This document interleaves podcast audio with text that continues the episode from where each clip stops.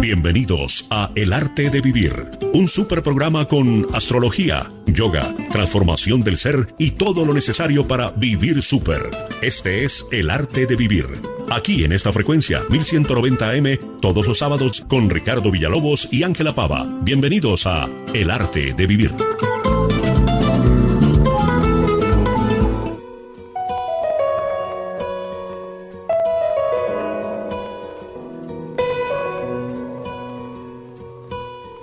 Sincero con tus dudas.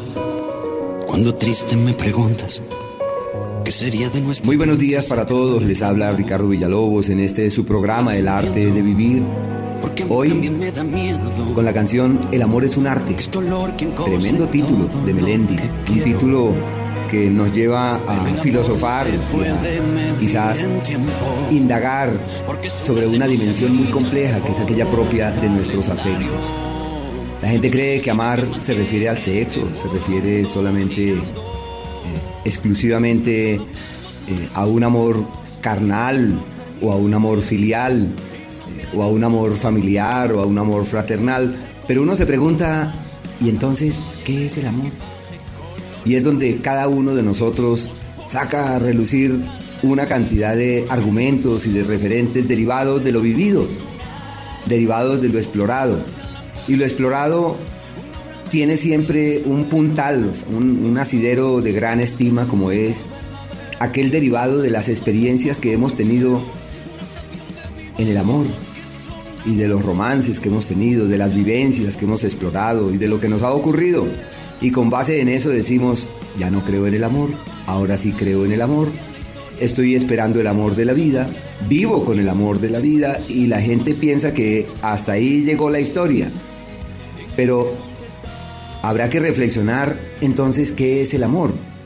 El autor de esta canción, aunque con unas apreciaciones no muy eh, profundas sobre este tema, eh, hay una frase que me gusta, es lo invisible que mantiene este mundo girando. Puede ser, sí, puede ser. Sobre este tema que regula o que refleja la presencia de energías sutiles e invisibles, porque el amor es una energía. Nos habla de un hilo sutil, porque se trata de un hilo sutil. Un hilo sutil que nos une a alguien, un hilo sutil que nos une, como bien dice, dice acá, un hilo sutil e invisible que mantiene este mundo girando. Quizás uno pudiera decir, pero es una energía poderosa, ¿sí? Son sentimientos, son energías sutiles. La ciencia indaga en eso, a ver qué es lo que ocurre. Los griegos, ellos hablaban de Cupido, aquel que con sus flechas y sus dardos eh, plenos de una pócima romántica y mágica, al tocar la piel o rozar la piel de alguien, ese alguien una vez levantaba su mirada y se topaba, se topaba, se encontraba con esa otra persona, inmediatamente quedaba allí solamente mirando eh, las bellezas y los encantos de esa otra persona. En la astrología el amor hace parte de procesos, de ciclos, de etapas. Cada uno de nosotros tiene unas épocas en donde explora los laberintos del amor, en donde indaga sobre los laberintos de los sentimientos. Eh, pero bueno, eh, ya sabemos que eh, el amor es una energía poderosa y una energía de conexión. Es un sentimiento que emana de lo profundo de nuestro ser. Muchos dicen que es del plexo solar exclusivamente, otros del corazón. Y los más devotos y los más místicos dicen que no, que se trata de una energía sutil que nos une a Dios, de ese amor por también esa dimensión, esa, esa dimensión sutil y sublime y espiritual, que bien uno dice, ah, sí, yo amo a Dios. Y uno se pregunta, ¿y cómo es que amas a Dios? Si hace parte de un mundo sutil. Pero es que el amor es invisible, pero es que los sentimientos están más allá. Así que es como un mundo que nos recuerda que somos seres sutiles, somos seres energéticos, somos seres en los cuales esas dimensiones etéreas terminan trascendiendo. ¿Cómo será de poderoso ese sentimiento sutil que hay personas que estando a kilómetros de distancia se sienten atados? Y en las luchas emocionales hay personas que aún durmiendo juntas generan unos abismos y unas distancias insondables. Pero bueno, Juan Carlos, siéntase bienvenido, muy buenos días.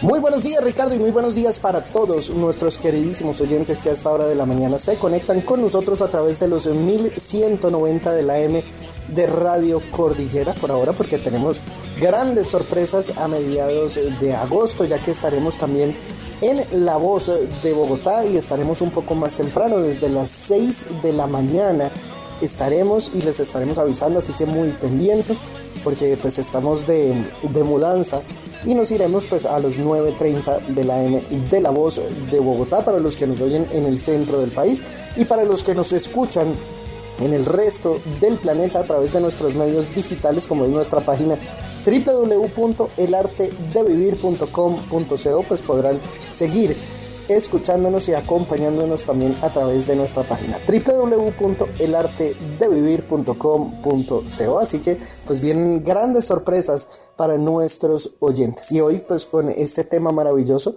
y con esta canción de El amor es un arte de Melendi iniciamos este maravilloso programa. Así que sean todos bienvenidos, madre. Muy buenos días. Muy buenos días, queridísimos oyentes. Estamos de nuevo cumpliendo nuestra cita semanal con esta gran familia del arte de vivir. Iniciamos dando infinitas gracias al universo por esta nueva oportunidad, por este nuevo día, por el mes que hoy termina. Iniciamos el octavo mes del año, el mes de agosto. Su significado espiritual vincula su abundante luz a la posibilidad de iluminar con ella los rincones más oscuros del alma. Los vientos alicios del sureste tienen su máximo en esta época y nos empiezan a llegar desde finales de julio y se mantienen durante todo el mes de agosto, por eso se le conoce como el mes de los vientos y es propicio para elevar las cometas.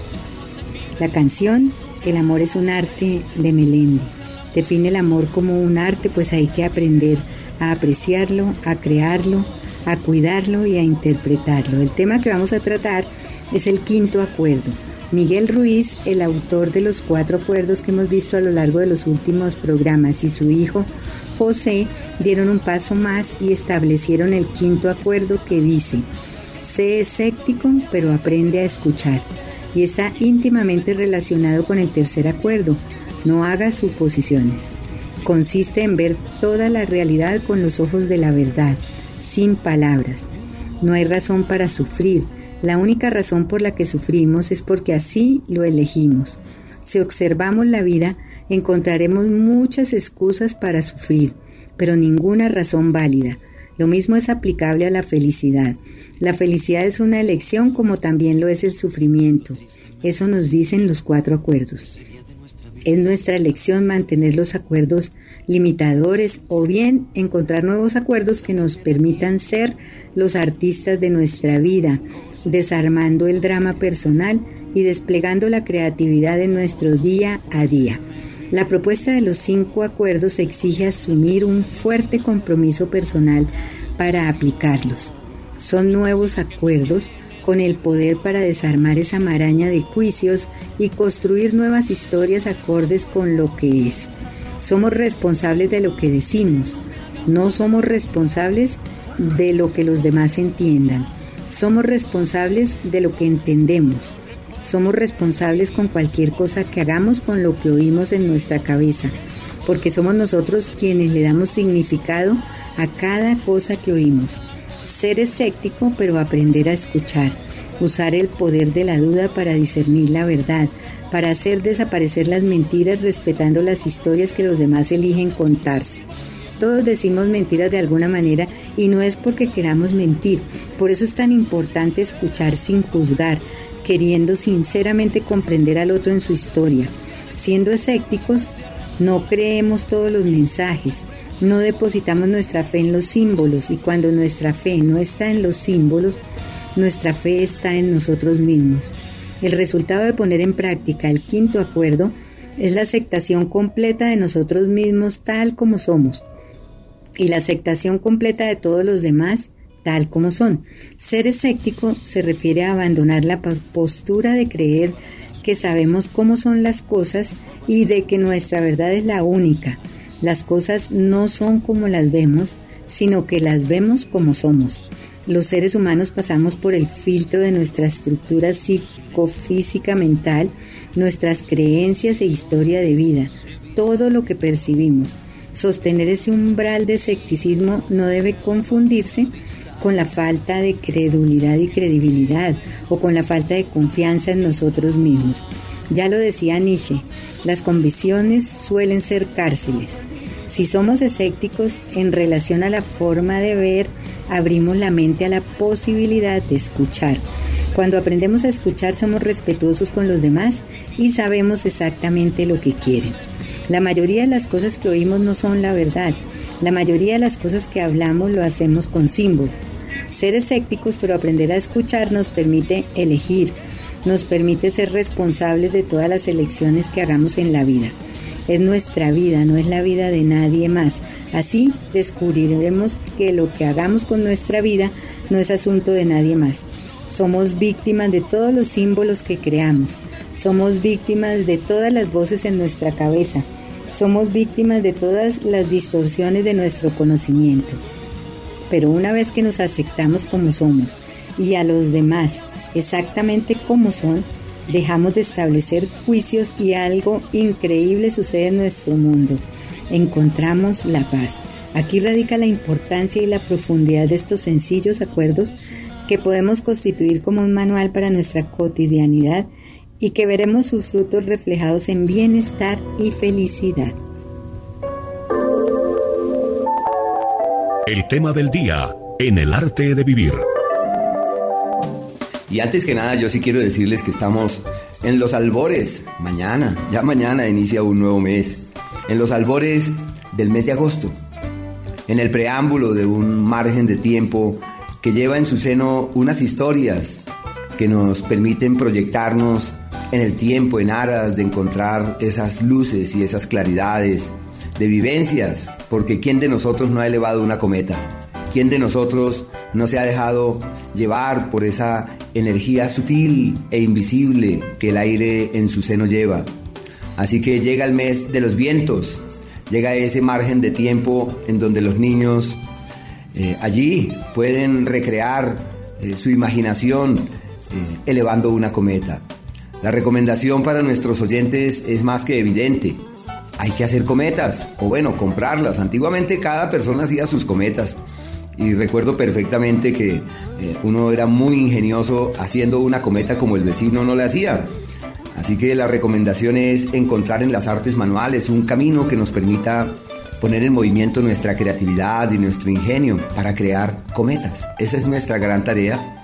Así que eh, la recomendación es quienes tienen hijos pequeños, quienes tienen nietos, sobrinos, hay que aprovechar este mes y decir, llegó la hora, vamos, vamos acá donde los muchachos, vamos a disponernos a hacerlas, a crearlas. Hay que comprar las maderas, hay que comprar el papel, el colbón, todo lo que sea necesario para hacer unas cometas muy hermosas.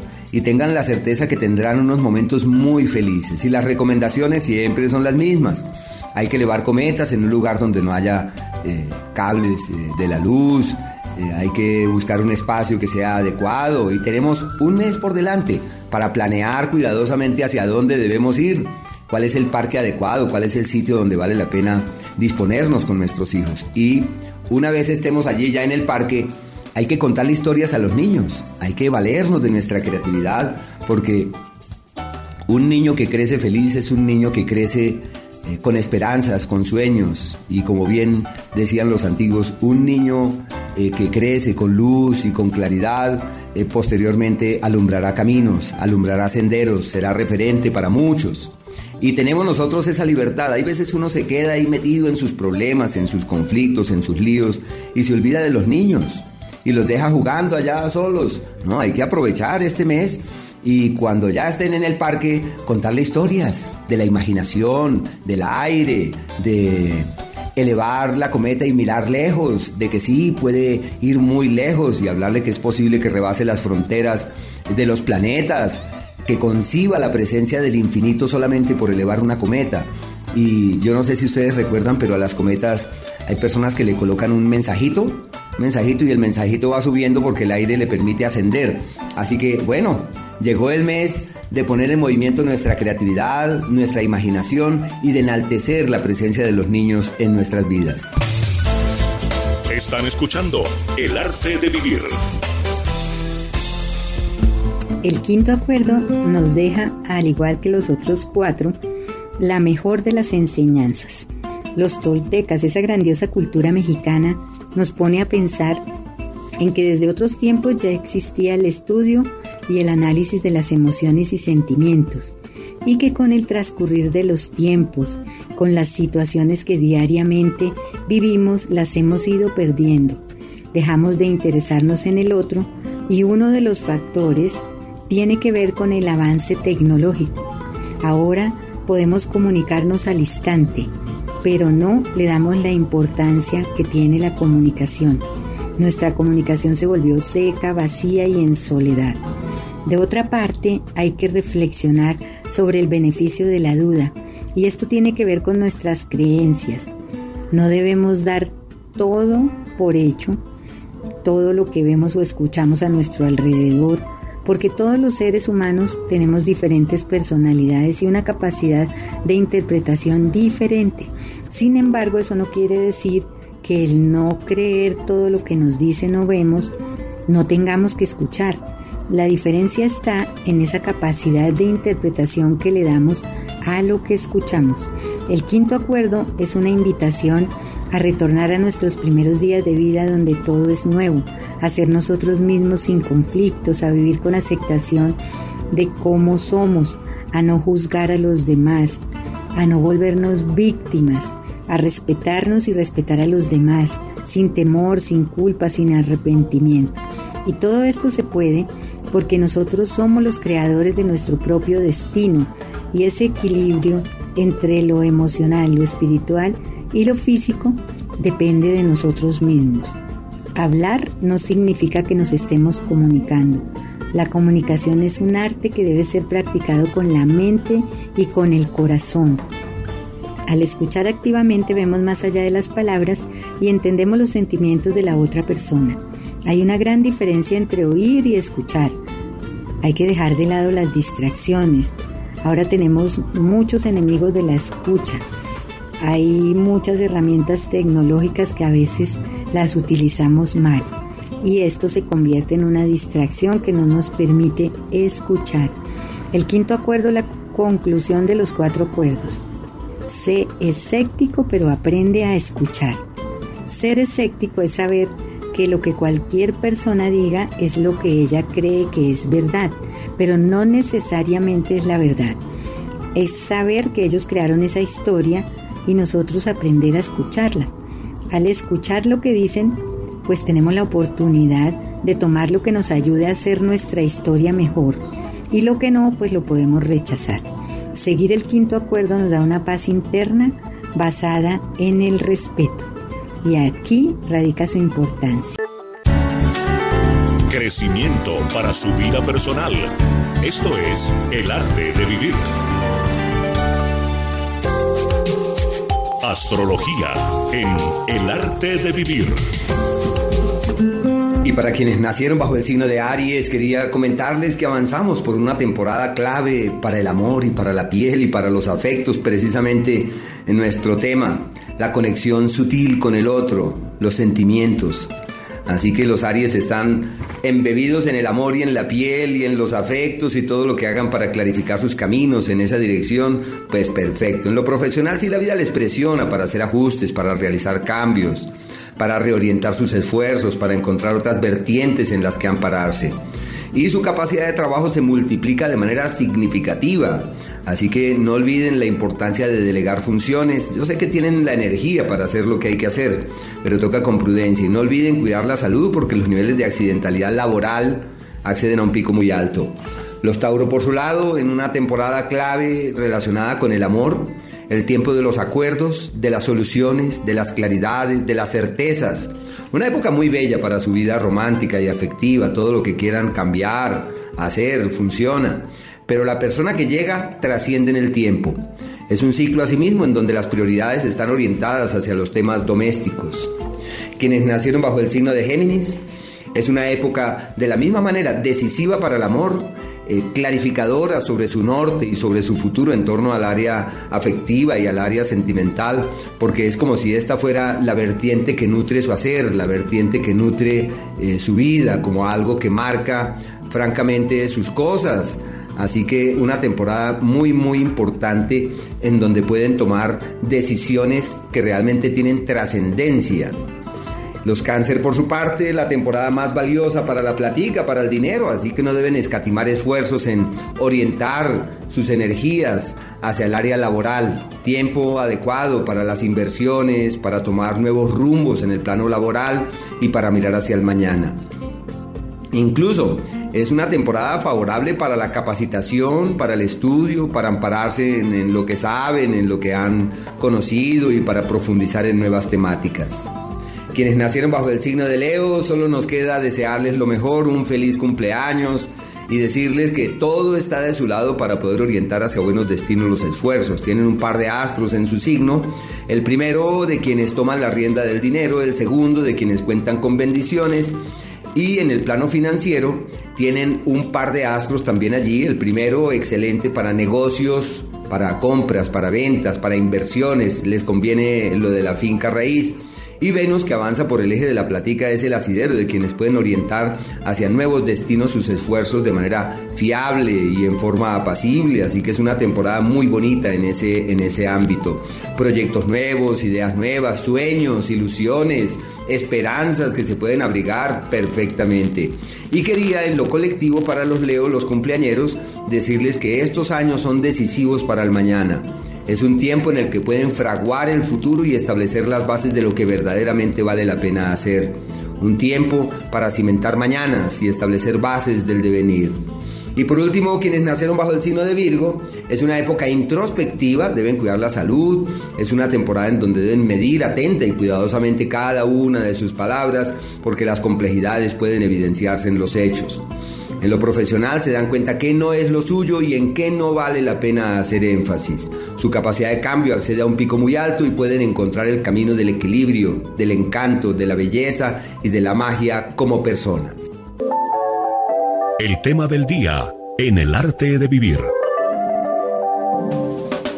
Y sobre nuestro tema del día, ser escéptico pero aprender a escuchar. Y del escepticismo sí estoy muy de acuerdo. Yo tuve precisamente un maestro que él decía, la clave de todo está en no creer. Y si empezamos no creyendo, podemos hacer gala de nuestro ingenio, de nuestra creatividad para encontrar la respuesta, acceder a la verdad. Pero escuchar es todo un arte, como amar, como, como la canción del día, como amar. Y eh, eh, la palabra escuchar viene del latín, auscultare.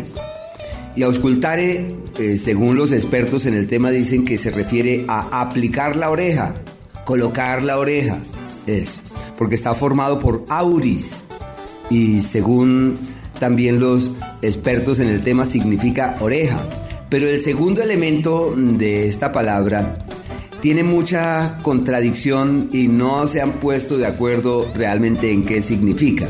Pero algunos piensan que su raíz es una raíz indoeuropea, eh, clay, con K y con I latina. ¿Y qué significa clay? Significa inclinarse. Así que cuando uno habla de auscultar, que también está relacionado con lo mismo, escuchar, auscultar, eh, que es inclinar la oreja. La gente aquí dice, pare oreja, ponga cuidado, ponga atención.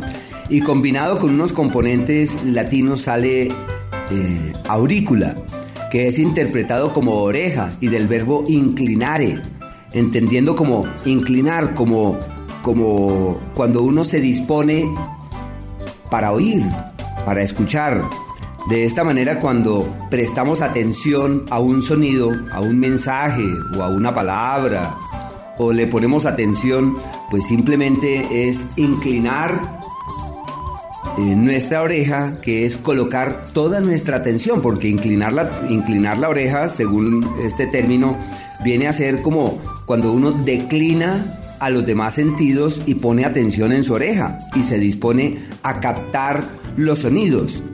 Y sobre ese tema del captar los sonidos eh, surge eh, la apreciación del otro, cómo recibimos las palabras de terceros, cómo nos nutrimos de sus sonidos y sabemos que el sonido es la clave de todo. el sonido. El sonido es la fuente del verbo, de la expresión, de la palabra. Y todos emitimos unos sonidos. ¿Y esos sonidos que llevan? Llevan una información.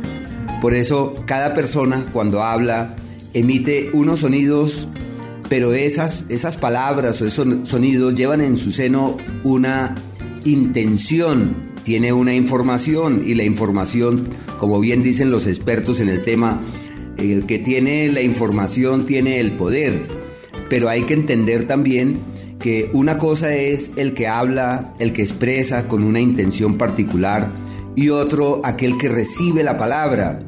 Y el poder de una palabra no siempre está en el que la emite, sino, el, sino en el que la recibe. Y es ahí en donde se encuentra la clave de la magia y del poder que el ser humano posee. Tenemos la facultad de avalar las apreciaciones exteriores.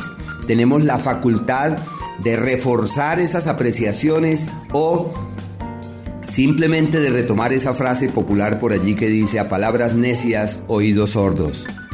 Así que seguramente es una relación entre el que habla y el, y el que escucha.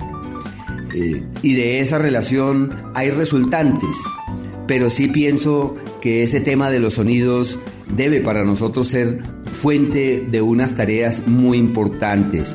Así que saber escuchar no solamente es poner atención a las cosas, sino cuestionar las verdades que llegan de afuera, confrontarlas y buscar eh, una validación, buscar una validación que nos lleve a acciones y no quedarnos solamente en que aprendí algo, reflexioné en algo, indagué en algo y entendí eso y nunca hice nada porque eso es como llenar eh, un cántaro de algo que no se requiere. Avanza nuestro programa El arte de vivir en esta mañana de sábado 31 de julio. La Organización Mundial de la Salud afirma en la Carta de Ottawa que la salud es el resultado de los cuidados que uno se dispensa a sí mismo y a los demás de la capacidad de tomar decisiones y controlar la vida propia y de asegurar que la sociedad en que uno vive ofrezca a todos sus miembros la posibilidad de gozar de un buen estado de salud. Las características de un estilo de vida saludable se resumen en el siguiente decálogo. Vivir con una actitud optimista, las actitudes reflejan la personalidad y explican buena parte de lo que nos sucede en la vida. Los expertos dicen que el optimismo y el sentido del humor son actitudes que refuerzan la salud, porque así tenemos niveles más bajos de hormonas estresantes e inflamatorias, presentando una respuesta inmunitaria eficaz. La actitud vital de una persona forma parte de su sistema de defensa contra la enfermedad. Según el psicólogo Martin Seligman, el optimismo es una actitud natural y sana y recomienda estar atentos a los pensamientos y en cuanto detectemos uno pesimista, reemplazarlo inmediatamente. Comer más alimentos de origen vegetal, los cereales integrales, grasas monoinsaturadas, los omega 3, las frutas y las verduras. Preferir los productos que solo utilizan ingredientes naturales y no aquellos que recurren a los aditivos para mejorar artificialmente su sabor, color, textura y conservación.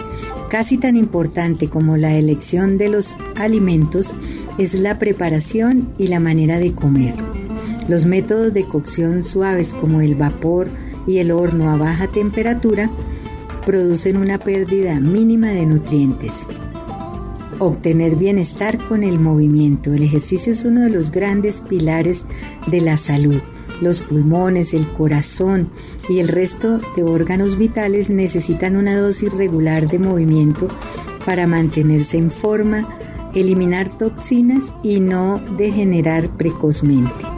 El ejercicio estimula todos los procesos fisiológicos. No descuidar el descanso ni el sueño.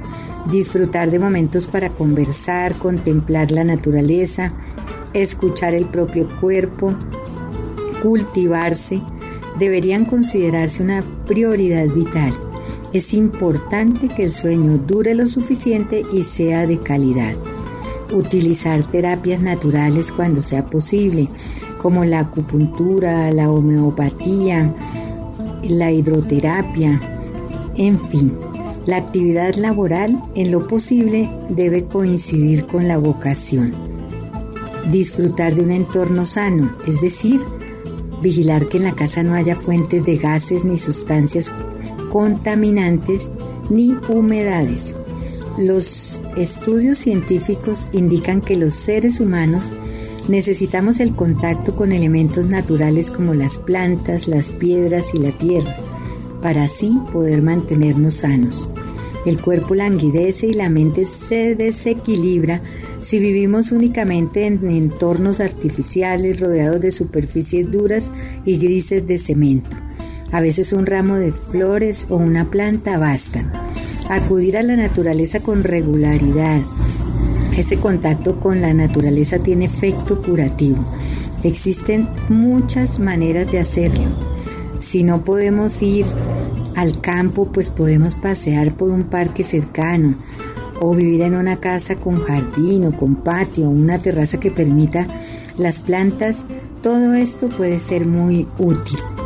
Cultivar el equilibrio emocional y espiritual todas las emociones pueden expresarse de manera adecuada. Los problemas aparecen cuando se desbordan o no encuentran los caminos para salir a la luz.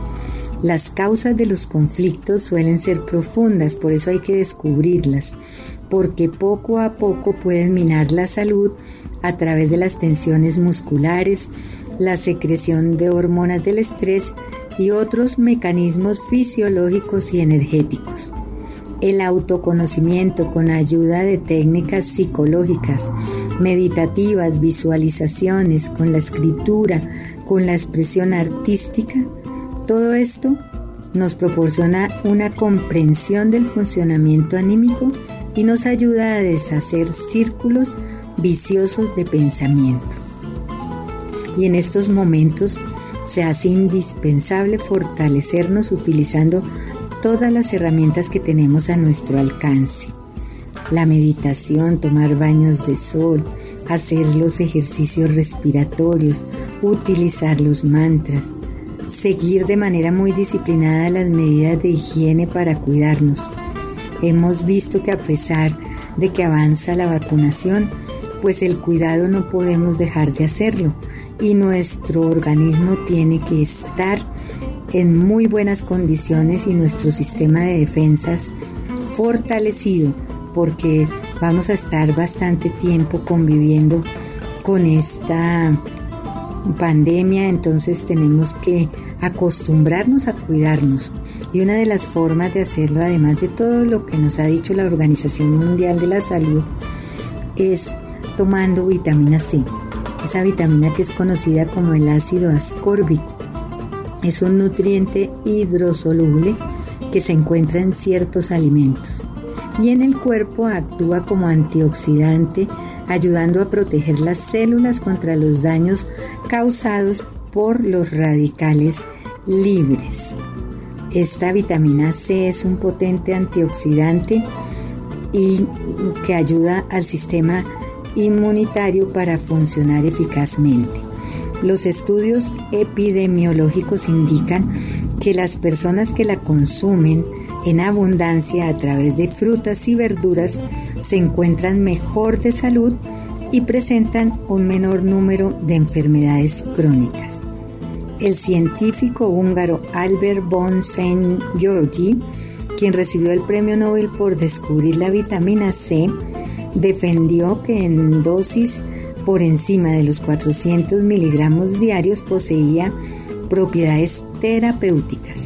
Esta es una vitamina con una característica muy especial, ya decíamos que es hidrosoluble, es decir, que el cuerpo no la produce, hay que obtenerla de la dieta. Se encuentra en los cítricos y en algunas verduras. Y si nos excedemos en su consumo, pues el cuerpo la, la desecha y no hay ningún inconveniente. Un sistema inmunitario fuerte es el mejor escudo frente a cualquier infección y la vitamina C es vital para la salud de los pulmones. Cuida las mucosas especialmente del tracto. A esta hora está con ustedes el arte de vivir.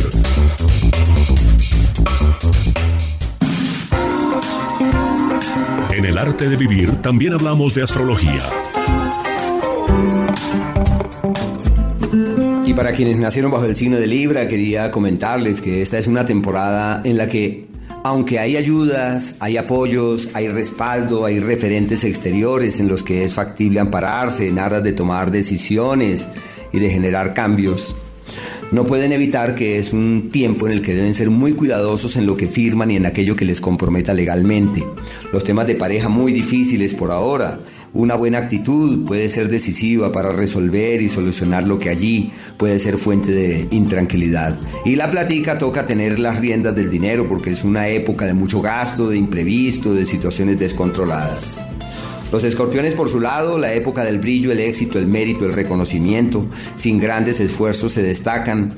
Una época muy bonita, sobre todo en el plano público, en el ámbito profesional. Tienen frutos de lo que vienen haciendo, hay éxitos en el plano financiero, acciones concretas que dan excelentes frutos, maravillosos resultados. Sus habilidades de interactuar con los demás se evidencian en los hechos durante este periodo y es la época de asumir un papel protagónico sobre la propia vida, tocar puertas, buscar soluciones y hallar salidas. Los Sagitario por su lado están en una época excelente para mirar lejos, para argumentarse de una manera distinta, una época bonita para la espiritualidad, ideal para mirar hacia horizontes mucho más amplios y un tiempo también clave para que transmitan lo que conocen, sus dotes pedagógicas, sus habilidades para ofrendar luces y ser referente para terceros, pues se evidencian en los hechos y por ese motivo es una temporada muy bella en esa dirección. La presencia de Venus en un escenario armónico es referente de quienes pueden mejorar su imagen pública y contar con, y contar con la anuencia de terceros. Los Capricornios están en el mes de la metamorfosis, una época de transición en la que la vida les exige realizar ajustes y efectuar importantes cambios, por eso se le denomina la época de la transición. Todo lo que quieran cambiar pueden cambiarlo, lo que quieran reformular de sus cosas y de sus vidas, pues en su mano se encuentra. Eh, tiempo también favorable para eh, viajes, tentativas de viajes, los capricornios que quieran irse del país o establecerse en otros lugares. Es como si todo se diera en esa dirección, como si todo fluyera certeramente en ese sentido y como si todo evolucionara muy fácilmente en ese ámbito. Los Acuarios, una temporada clave para legalizar cosas pendientes, firmar papeles, documentos y si se trata de eh, demandas y cosas jurídicas también, una época para estar allí pendientes, podrían inclusive obtener buenos frutos en ese sentido. En el amor tienen grandes confrontaciones y cuestionamientos. Es posible que ese nuevo acuerdo, esa nueva persona, esa gran decisión a ser tomada, no encuentre el camino fiable, no encuentre el camino adecuado. La zona del colon de mucho cuidado, la zona intestinal, y eso tiene que ver es con la alimentación, seguramente también con los niveles de estrés altos que pretenden manejar y por último, quienes nacieron bajo el signo de Pisces, su capacidad de trabajo se multiplica en forma vívida y de manera significativa, así que es la época de tomar grandes decisiones en ese ámbito. El contrato que estaba en vilo y que al fin nada que se podía firmar, al fin ya se puede finiquitar, se puede firmar, se pueden resolver las cosas debidamente. En lo profesional, una época de oportunidades valederas y hay que mirar con optimismo hacia el mañana, entendiendo que la vida simplemente acomoda sus hilos para que sus asuntos funcionen de maravilla aunque su pareja está en crisis y aunque hay dificultades de coincidencia derivados más de la otra persona que de ellos mismos, con una actitud apacible y con la dulzura que les es propia, pueden encontrar el camino de una conexión real, eh, profunda y verdadera. Los Piscis que tienen el ánimo de viajar o de salir del país, el universo concurre en esa dirección felizmente. En el arte de vivir. Y existe una dicotomía, una pugna entre dos términos, que para muchos son lo mismo, que son oír y escuchar. Escuchar es tal cual lo hemos mencionado, de auscultar, como la palabra en sus raíces etimológicas nos señala, que es la posibilidad de ir allá, al fondo, y de poner atención. Por eso es inclinar la oreja, colocar nuestros sentidos en esas apreciaciones o en ese sonido, porque no solamente es el sonido derivado de la palabra humana, sino que puse atención en el canto de un pájaro, puse atención em, al riachuelo y al agua que bajaba allí de la montaña y me dediqué con toda la atención a indagar en ese sonido con el fin de encontrar una luz, una respuesta o una explicación. Pero oír es como cuando esas palabras que, como la mamá que le dice al niño, es que a ti te entran las cosas por una oreja y te salen por la otra. Tú no escuchas, tú solamente oyes. ¿Se fijan? Esa es la gran diferencia. El oír no nos lleva a una reflexión. El oír no nos lleva a profundizar o a indagar, sino simplemente es la superficialidad de la información, como en la actualidad. La gente pone, pone atención a determinada noticia y se conectan con ella y profundizan en ella, está escuchando. Pero generalmente las palabras son simplemente palabras huecas de algunas de algunos temas que a uno no le interesan y siguen de largo. Quizás uno es el que sigue de largo. Pero bueno, ya sabemos que entre escuchar y oír hay diferencias y que la clave para nosotros que somos amantes de la conciencia y de la luz, la clave de todo está es en, si se trata de la meditación, en detenernos, detenernos, en escuchar, por ejemplo, nuestra respiración, en escuchar los latidos de nuestro corazón, en conectarnos con nosotros mismos y es ahí donde se dan los primeros pasos para una dimensión exquisita como es la dimensión de la conciencia. El primer paso para la meditación está en la atención y la atención se ciñe a las sugerencias de los sentidos y nuestra vista nos permite conectarnos con el mundo. Pero si cerramos los ojos, cerramos una puerta al mundo, queriendo decir que se abre una otra puerta como es la puerta de nuestro oído, de nuestro olfato, de nuestra piel, de nuestro tacto.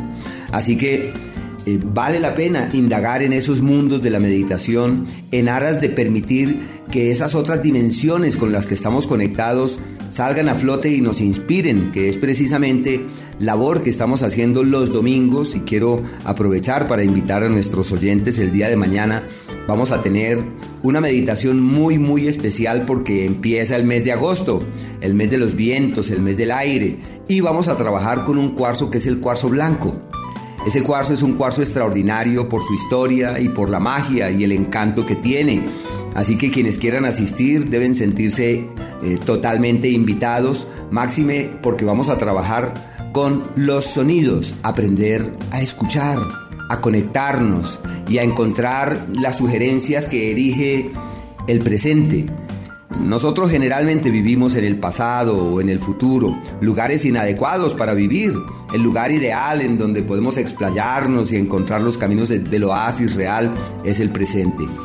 Así que quienes quieran participar, es una actividad gratuita para los oyentes, quienes quieran participar el día de mañana, lo único que tienen que hacer es enviar un WhatsApp al teléfono 312-582-7297 y allí se les envía la información y se les cuenta en qué consiste, etcétera. No olviden 312-582-7297 con el único fin de que nosotros aprendamos a mirar hacia adentro y a encontrar el cauce para ensanchar esas posibilidades de escucha y por ende de sintonía con nosotros, con nuestro entorno y con el universo. Están escuchando El arte de vivir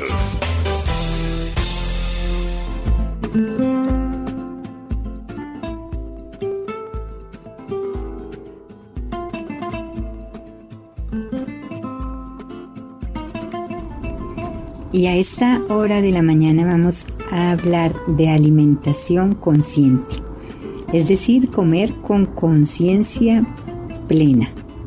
El arte de comer despacio, de comer con todos los sentidos, con la vista, el olfato, el gusto, el tacto, el oído e incluso las sensaciones que proceden de nuestros órganos internos como por ejemplo el hambre o la saciedad. El hambre es un proceso un poco más complejo de lo que creemos en realidad, ya que por el momento y según las teorías se pueden contemplar siete tipos diferentes de hambre el hambre visual, conocido como comer con los ojos. En este caso son los ojos y no el estómago quien nos lleva a comer un postre o un plato por el simple hecho que tiene muy buena presentación. O es decir, por los ojos empezamos a querer comer. Hay hambre olfativa. la definiríamos como el, eh, el olor, es aquel que nos impulsa a entrar en, en una panadería cuando pasamos y huele a pan recién horneado, aunque en ese momento nuestro estómago esté lleno. También estaría relacionada con algún olor que nos recuerde a nuestra infancia o que la asociemos a un momento feliz de nuestra vida. El hambre bucal es aquella que nos impulsa a comer cuando, por ejemplo, estamos inquietos y necesitamos masticar algo, ya que esta sensación de placer en la boca nos ayuda a calmar los nervios. El hambre estomacal, que es el hambre real, la física, la que sentimos en este órgano cuando éste está vacío. A veces también podemos sentir en el estómago sensaciones como miedo o ansiedad. Esto es debido a la contracción de la musculatura lisa. El hambre estomacal también se puede confundir con la sensación de tener un nudo en el estómago. El hambre corporal o celular es un hambre real y está basada en las necesidades energéticas del cuerpo. Es el que piden las células cuando hay algún déficit de algún nutriente. El hambre mental se refiere a toda la información que vamos recibiendo y guardando a lo largo de los años sobre alimentación, dietas, calorías, grasas, proteínas, es decir, sobre aquello que debemos o no debemos comer según los cánones de salud alimentaria. El hambre del corazón es hambre que está ligada a las emociones. Puede ser una respuesta para cubrir diferentes necesidades como la falta de amor, de cariño, el deseo de ser vistos, de ser oídos o una herramienta para gestionar diferentes emociones. También es importante tener en cuenta que muchas veces la sed se puede confundir con hambre. Un ejercicio que puede ser útil para diferenciar estas dos sensaciones es beber un vaso de agua y observar si hay algún cambio en la sensación de hambre. Eh, como ya hemos dicho al principio, el hambre es un proceso más complejo y que va más allá de la necesidad física de ingerir alimentos.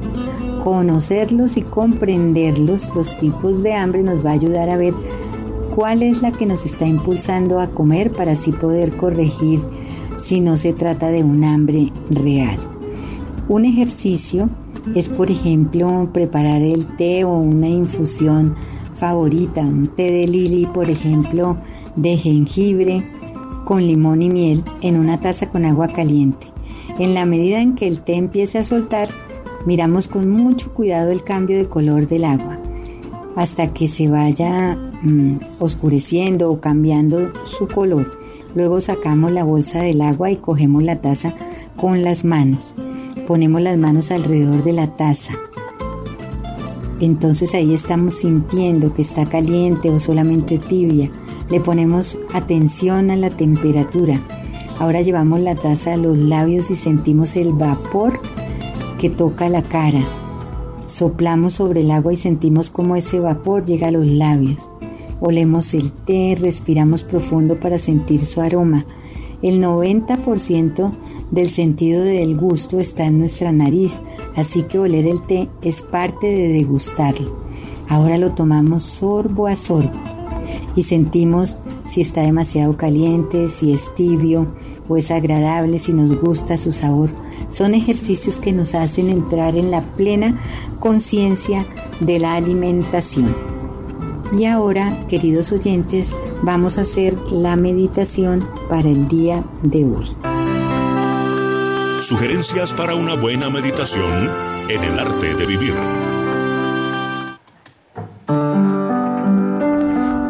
Encuentra una posición cómoda en la que puedas mantener tus pies pegados al suelo.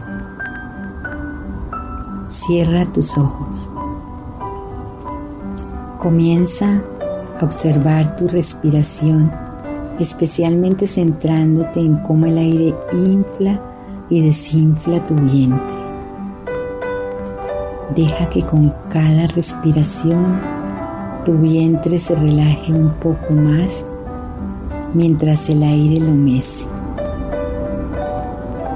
Ahora centra tu atención en el poder que reside en ese vientre relajado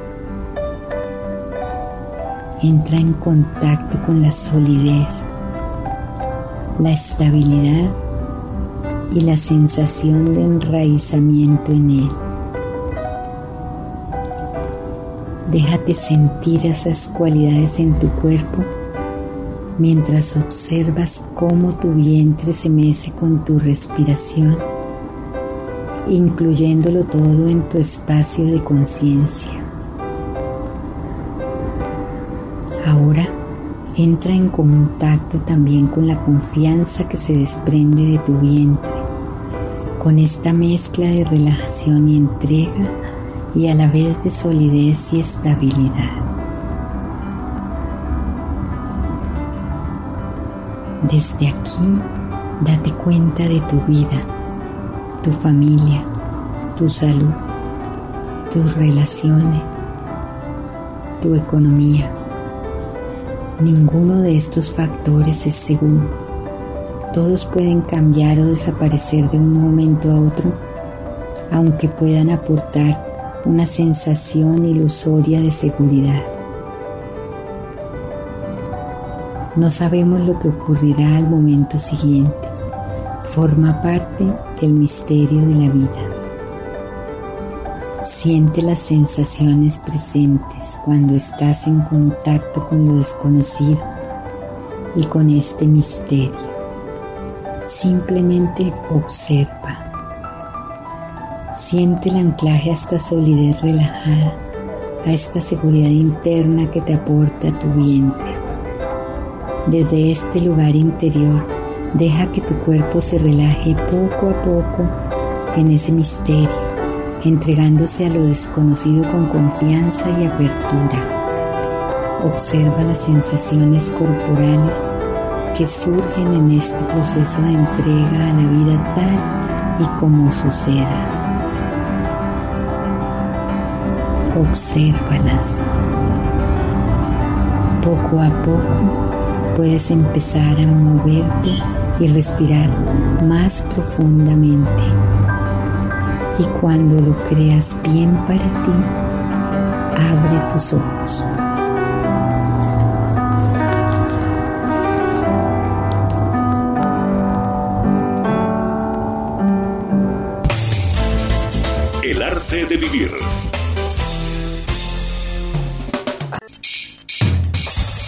Esta hora está con ustedes el arte de vivir.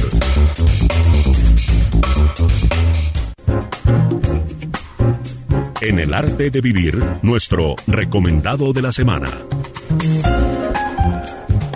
Y sobre las circunstancias propias de esta semana a la cual vamos en camino, lo primero que debemos ser plenamente conscientes es que la lunita el día de ayer estuvo en ese proceso de cerrar un ciclo que es el, primer cuarto de la luna. Y hoy estamos en el día del cuarto menguante. Con hoy se inicia el último ciclo de la luna que se extenderá durante una, una, semanita más o menos, ya que la luna nueva próxima se produce de mañana en ocho días. Así que estaremos de retomar el aliento a partir de allí. Una semana para terminar procesos, culminar cosas que están por allí pendientes, terminar de cerrar puertas y planear el mañana, establecer las bases en aras de que todo pueda funcionar mejor ya a partir de este lunes en ocho días, donde la luna ya empieza a crecer y a evolucionar sin mayor novedad.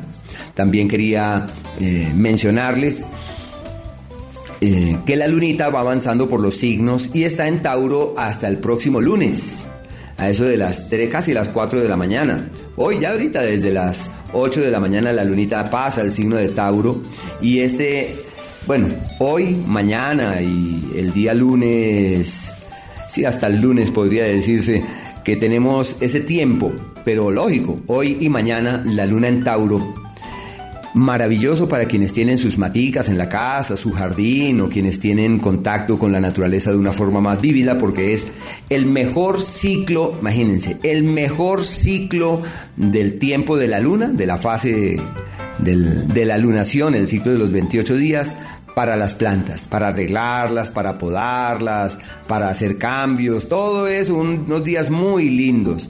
Se llama el tiempo más armónico para entrar en contacto con la naturaleza. Y para nuestros oyentes que son están allí prestos en esas tareas personales, realmente son días muy bellos, muy lindos, días perfectos para decir me comprometo conmigo en hacer unos cambios internos, en reconectarme desde el alma. ¿Por qué? Porque son los días de las sincronías armónicas. Pero bueno, el lunes amanecemos con la lunita ya en el signo de Géminis, estará allí hasta el miércoles, casi a las 4 de la tarde, como un periodo propicio para la interacción con terceros y la relación con los demás apacible y armónica. Lo único es que el martes hay que manejar las cosas prudentemente porque hay un ángulo allá con Neptuno que puede ser fuente de malentendidos y de algunos problemas. El día miércoles, ya a las 4 de la tarde, 4 y 20 casi, la luna pasa al signo de cáncer, estará allí hasta el próximo sábado, como un periodo perfecto para los temas místicos, para los temas propios de las emociones, de la piel y de los afectos, porque la luna simplemente avanza por un signo del elemento agua, lo que permite reconectar energética y emocionalmente y encontrar caminos fiables de sintonías y de sincronías que nos nutran, que nos refuercen, que nos alimenten y pues me parece muy bello el paso de la luna por allí. El jueves la luna estará en ese ángulo maravilloso con Neptuno que se le llama el día del chamán, que es una eh, energía muy bella para lograr esas reconexiones energéticas.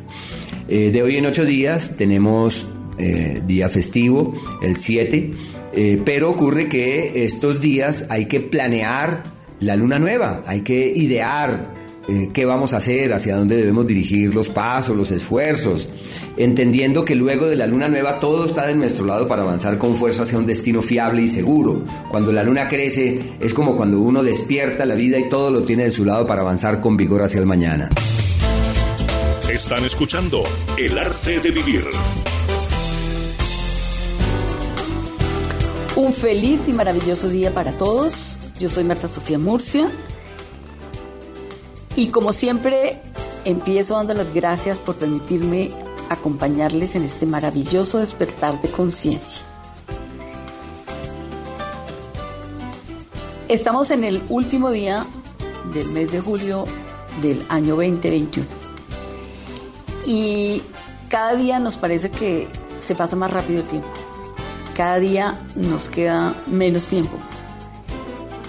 De acuerdo a ese contrato que hicimos para vivir esta experiencia de vida. Y lo importante es que con toda esta información que el universo pone a nuestra disposición, nosotros generemos estrategias concretas y válidas para nuestro bienestar en todas las instancias de nuestro ser. Entonces quiero empezar con lo que nosotros tenemos más a mano, más a diario, más tangible, que es nuestro cuerpo físico. Es una responsabilidad que nosotros tenemos muy grande el estar con un sistema inmunológico adecuado y apropiado para asumir los retos que la vida nos está poniendo con esta pandemia. Definitivamente yo pienso, el virus vino para quedarse y nosotros necesitamos aprender a convivir con él, como hemos convivido con los millones de virus que están a nuestro alrededor y que hemos superado. Entonces, para empezar a estar en forma, pues yo les quiero recomendar esta oferta que está haciendo Juanca hoy.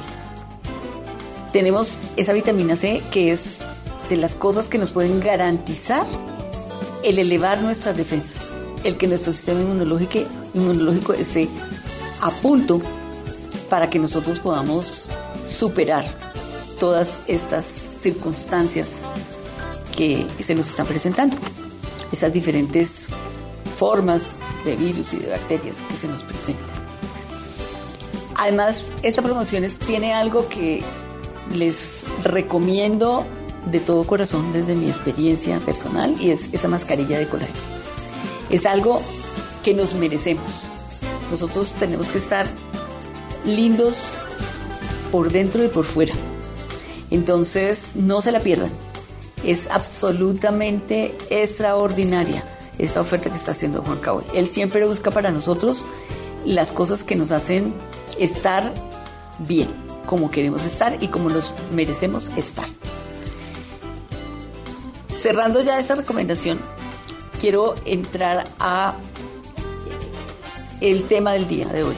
Ese quinto acuerdo que es sobre cómo nosotros percibimos la verdad, sobre cómo nosotros debemos estar atentos a eso que nos dice nuestro corazón, a usar el discernimiento y en este momento es súper clave que nosotros podamos hacerlo mm, asertivamente. Y para ilustrar un poco eh, esta percepción que nosotros hacemos, quiero contarles la historia del elefante y los seis sabios ciegos.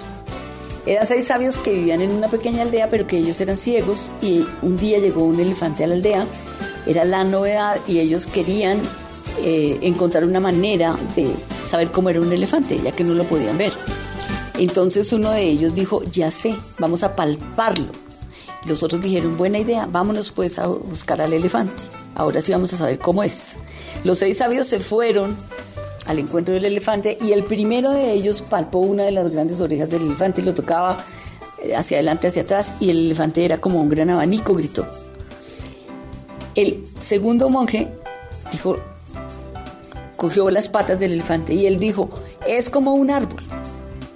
El tercer monje dijo, ambos están equivocados, el elefante es como una soga y es porque él estaba cogiendo la cola. El cuarto monje dijo, el elefante es como una lanza y es porque él estaba tocando los colmillos. Otro gritó, no, no, no, no, están todos equivocados, el elefante es como un alto muro y era porque estaba tocando el costado del elefante. Y el último monje dijo que estaba cogiendo la trompa, todos ustedes están equivocados, el elefante es como una serpiente. Entonces, amigos, eso nos pasa a todos.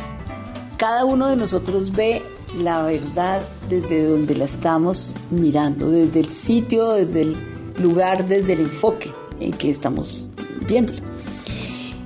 Es importante que nosotros para conocer toda la verdad asumamos posiciones diferentes, asumamos distintos enfoques, asumamos diferentes miradas. Eso nos da muchísimas más oportunidades de resolver los temas que tenemos por resolver.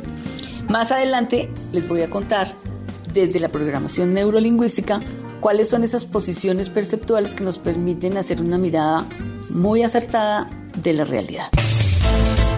Están escuchando El arte de vivir.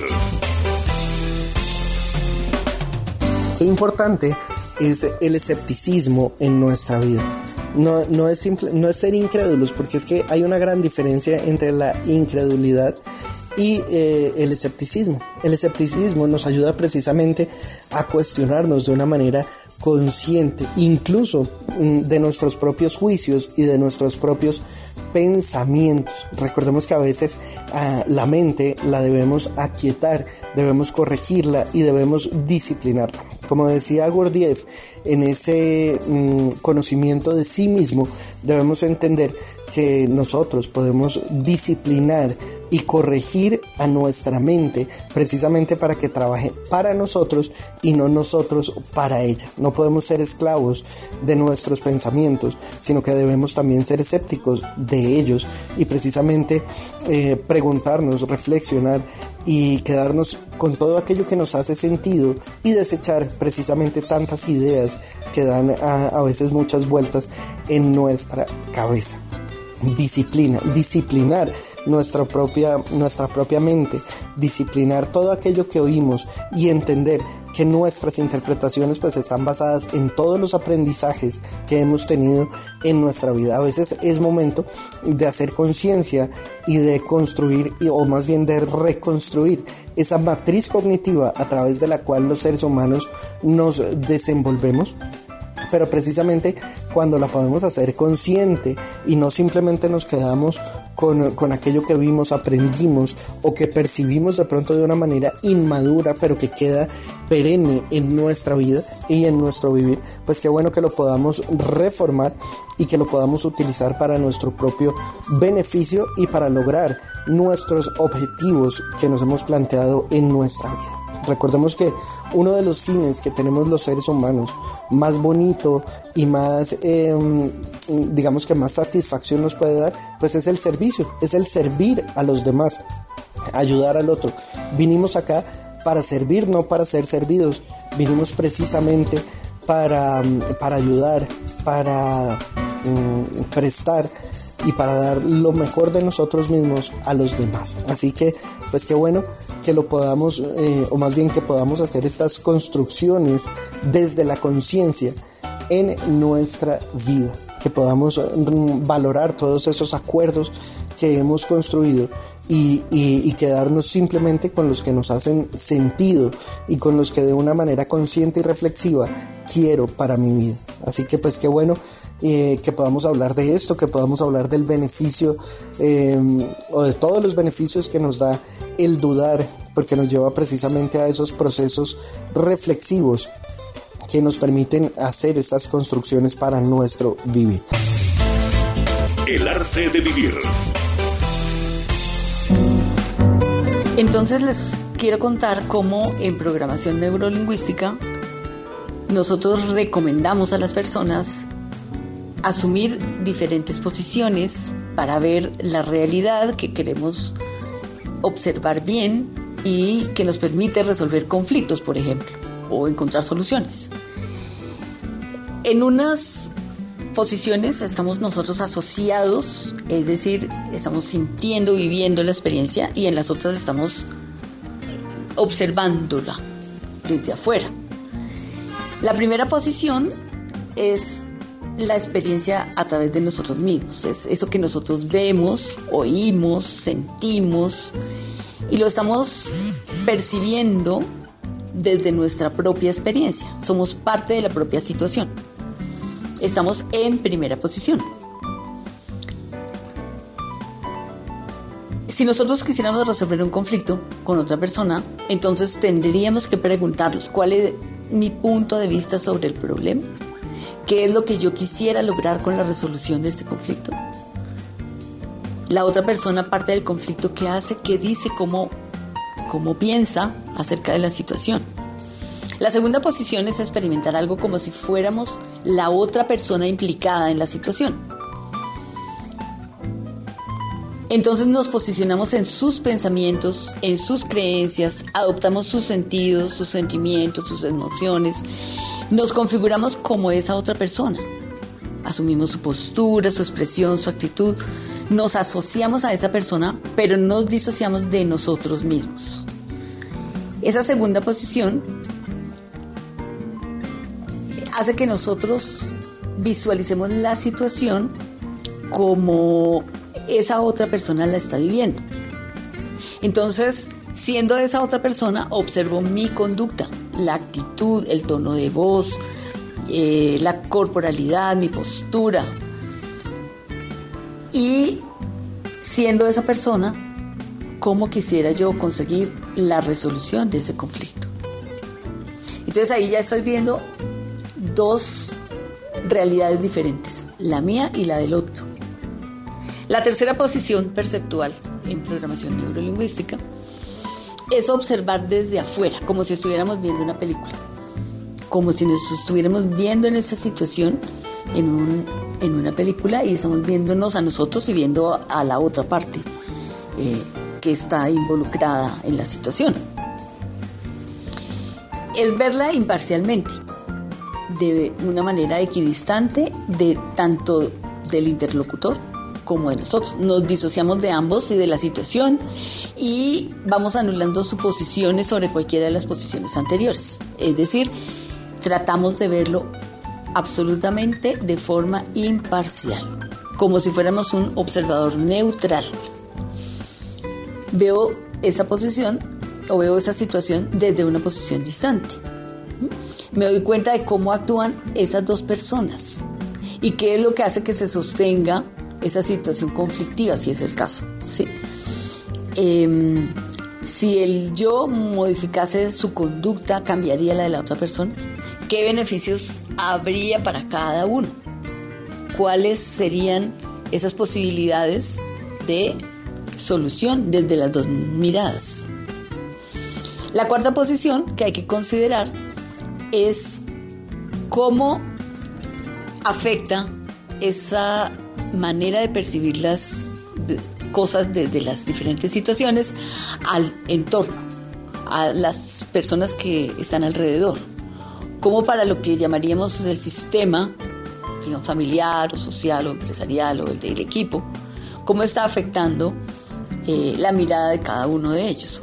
O el, eso nos permite entender las posiciones de cada uno, completar la mirada y acercarnos muchísimo más a la realidad. Esta cuarta posición, que sería viéndonos a todos, nos hace ver a quién puede afectar esa situación y cómo sería la solución más sabia para todos. Entonces, digamos que lo importante es que nosotros siempre nos demos ese permiso de mirar las cosas desde diferentes enfoques, desde diferentes miradas, desde diferentes ángulos. Eso nos permite encontrar muchísimas más posibilidades de solución frente a, cualquier situación que nosotros estemos viviendo. Y nos va a permitir encontrarle un profundo sentido y hacer las cosas en bien de la mayoría. Con estas reflexiones y un abrazo muy fuerte que nos haga cerrar los ojitos y que nos rompa todos los miedos, nos vemos en ocho días.